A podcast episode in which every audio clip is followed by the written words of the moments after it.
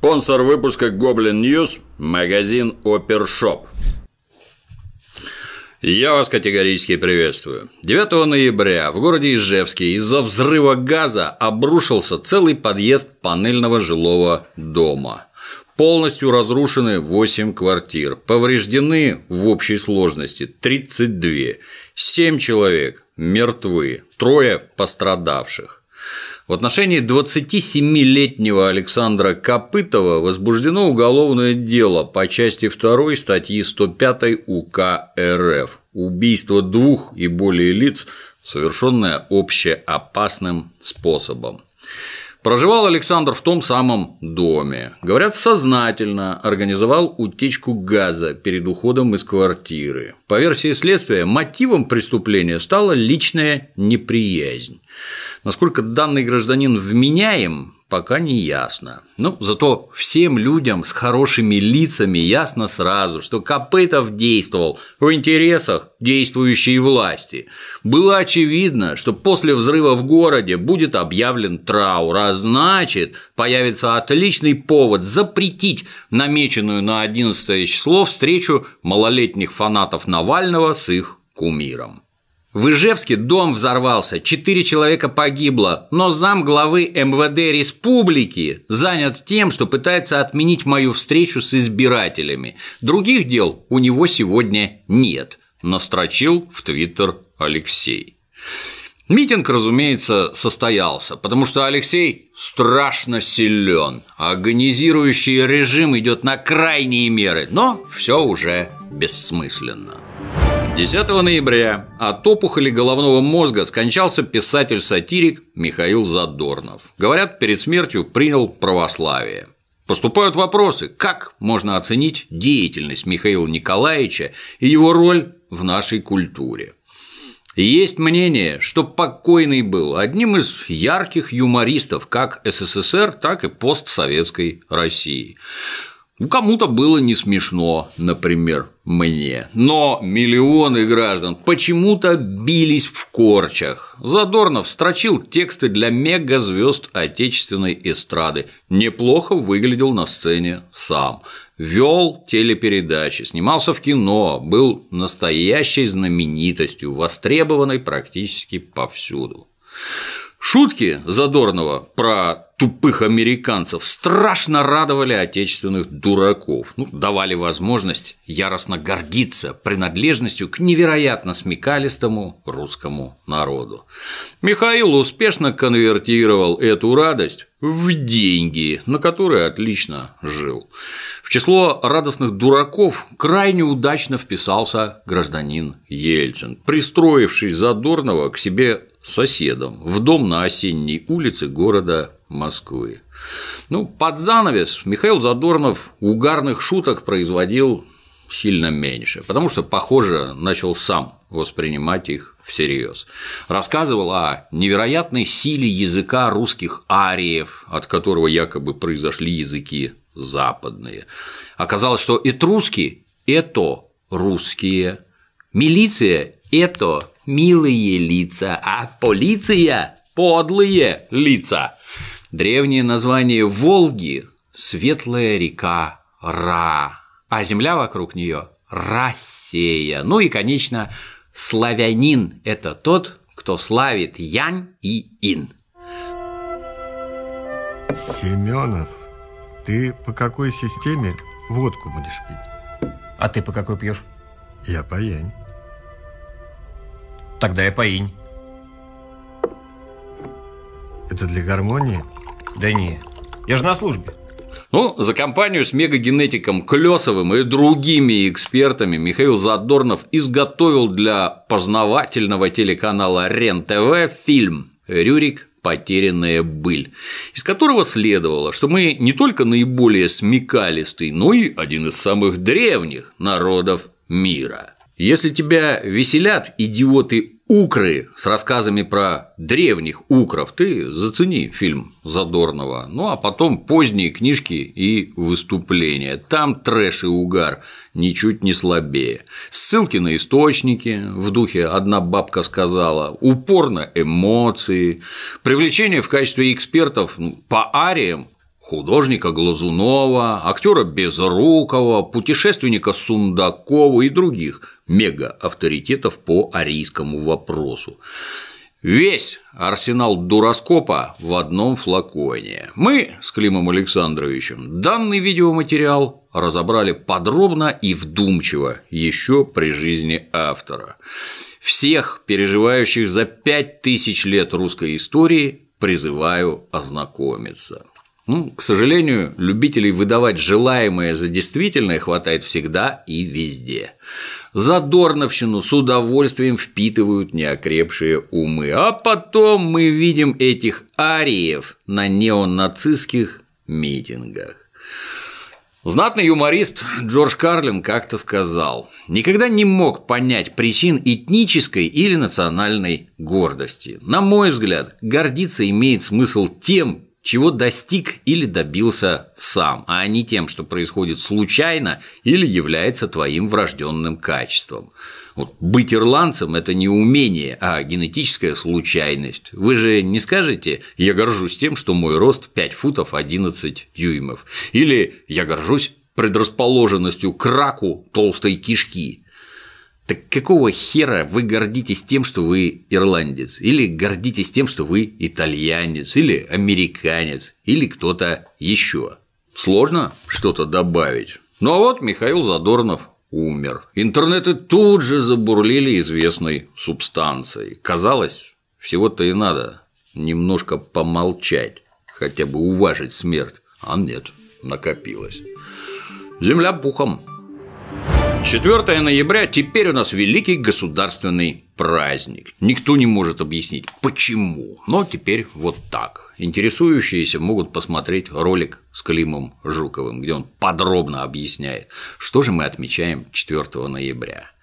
А вот 7 ноября теперь обычный рабочий день. Ну, хотя именно в этот день, сто лет назад, произошло событие, благодаря которому Россия на многие десятилетия стала не только сверхдержавой, одной из двух на планете Земля, но еще и авангардом всего человечества. Россия обрела значение, далеко выходящее за рамки любых наций и древних культур. Определиться с отношением к Великой Октябрьской социалистической революции нынешняя российская власть не в состоянии. Проклясть революцию значит открыто заявить электорату, что близкие ему, электорату, социалистические идеи, не говоря уже об идеях коммунистических, власть не интересует вообще что на самом деле Захарченко, Улюкаев, Сердюков, Васильева – это не отщепенцы, а просто уважаемые люди, которым немножко не повезло. Что важнее личного капитала или капитальчика для представителя власти ничего нет и быть не может. Но перед выборами такие заявы как-то не очень кстати. Вспомнить, зачем была совершена революция, какие гуманистические идеалы лежали в ее основе, признать важность ее роли в истории, ну, это значит огорчить и настроить против себя людей, которым пока еще везет. А это перед выборами не кстати тем более. С везучими людьми ведь надо про деньги договариваться. Поэтому одной рукой мы проведем странный военный парад на Красной площади, где будут ряженые самых разных эпох, от царя Гороха до Великой Отечественной. На декорациях будут цифры 1941-2017, ну, потому что 1917 год вспоминать категорически нельзя. А другой рукой откроем некую стену памяти или скорби, перед которой теперь можно плакать о жертвах проклятых коммуняк. Как красные звезды на парадных знаменах сочетаются со стеной, стоя возле которой надо проклинать советский режим. Как вышло, что открытие стены и парад произошли практически одновременно в одном городе и профинансированы одним государством. Это же шизофрения, раздвоение сознания. Или военные заслуги СССР предлагается одобрить, а вот методы борьбы с внутренними врагами признать категорически негодными и предать всенародному осуждению. Предполагается, что способность коммунистов воевать никак не связана с умением следить за ситуацией внутри страны и принимать решительные меры. Вот у царя-батюшки таких навыков не было, и конец его известен. А у товарища Сталина такие навыки были. Поэтому царь слил все, что мог, а товарищ Сталин победил везде и многократно усилил страну. Но теперь оказывается, что Сталин был неправ, потому что в отличие от Ники сожрать ни себя, ни свою страну никому не позволил. Ну и этого мы прямо не скажем. И вообще никакой вменяемой оценки советскому прошлому не дадим. Но есть государства, не испытывающие при оценке СССР никаких трудностей. Расположенный в далеком городе Вашингтон Белый дом к столетию революции опубликовал заявление, где все предельно четко и доходчиво разложено по полкам. Оказывается, 7 ноября – это в США Национальный день жертв коммунизма. За прошедшее столетие коммунистические тоталитарные режимы во всем мире уничтожили более 100 миллионов человек и подвергли неисчислимо большее их количество эксплуатации, насилию и неописуемому разорению. Эти политические движения под ложным предлогом освобождения систематически лишали ни в чем не виноватых людей, дарованных им Богом, прав на свободу вероисповедания, свободу собраний и бесчисленных других прав, соблюдения которых мы придерживаемся. Граждане, стремящиеся к свободе, были порабощены государством с помощью принуждения, насилия и страха. Сегодня мы вспоминаем тех, кто умер, и тех, кто продолжает страдать от коммунизма. В память о них, а также в честь неукротимого духа тех, кто мужественно боролся за распространение свободы и возможностей во всем мире, наша нация вновь заявляет о твердой решимости быть маяком для всех, кто жаждет более светлого и свободного будущего, говорится в сообщении Белого дома. Цифра в 100 миллионов жертв Прекрасно. Это кто вам такую придумал? Солженицын, что ли? Ну так приплюсуйте туда экипированных и вооруженных на ваши деньги интервентов. Подсчитайте убитых коммунистической советской армией гитлеровцев и японцев, венгров, румын, французов, испанцев, норвежцев. Еще страшнее получится. Прекрасен пассаж о Боге, который что-то там кому-то даровал. Дарственная, видимо, хранится непосредственно в Белом доме. Жаль, нам ее пока не предъявили. Великолепная нация, от которой исходит сияние на всю планету, ну просто восхитительный образ. Как так получилось, что значительная часть планеты вас на дух не переносит? Может, как раз из-за таких мессианских замашек – реализуя которые вы в лучшем случае смешите другие народы, а в худшем просто их ликвидируете, ну или хотя бы пытаетесь. Пора и нам придумать себе пару-тройку национальных дней. Ну, что-нибудь про индейцев, например, которых вы уничтожали. Или про негров, например, из страны Конго, где, говорят, бельгийцы убили 20 миллионов человек.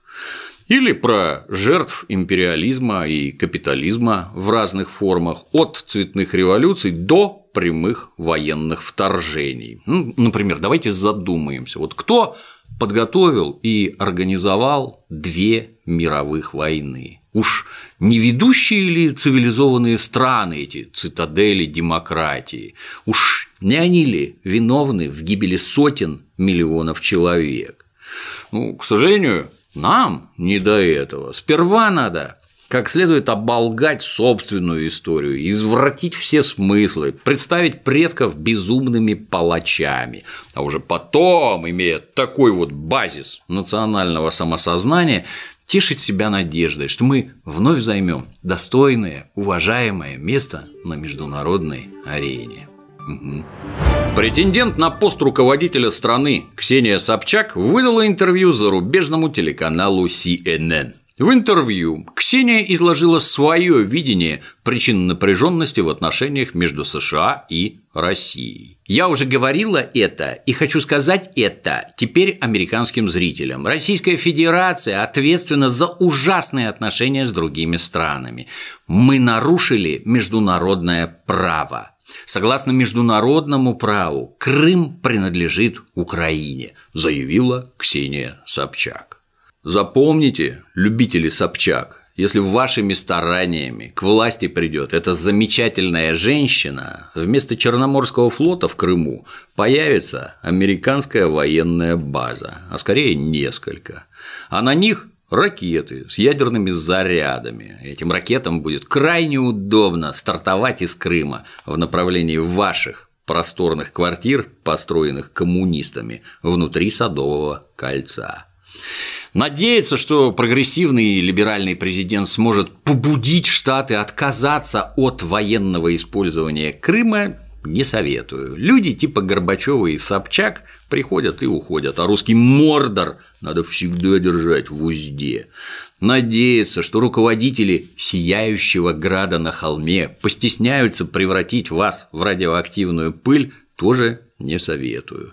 Опыт применения ядерного оружия по людям у данного государства уже есть, а раскаяния что-то не слышно. Зато хорошо слышны угрозы применения ядерного потенциала по Северной Корее, если та не прогнется под требования Штатов и их друзей. Наличие базы в Крыму, подчеркиваю красным, задачу военного давления на Россию серьезно упрощает. И когда избранную интеллектуалами Собчак сменит кто-нибудь более вменяемый, придется ему нелегко. Порадовала Ксения и мнением о санкциях. Еще хочу сказать американской аудитории, имейте в виду, что Путин не Россия – Россия большая, и многие не поддерживают его политику.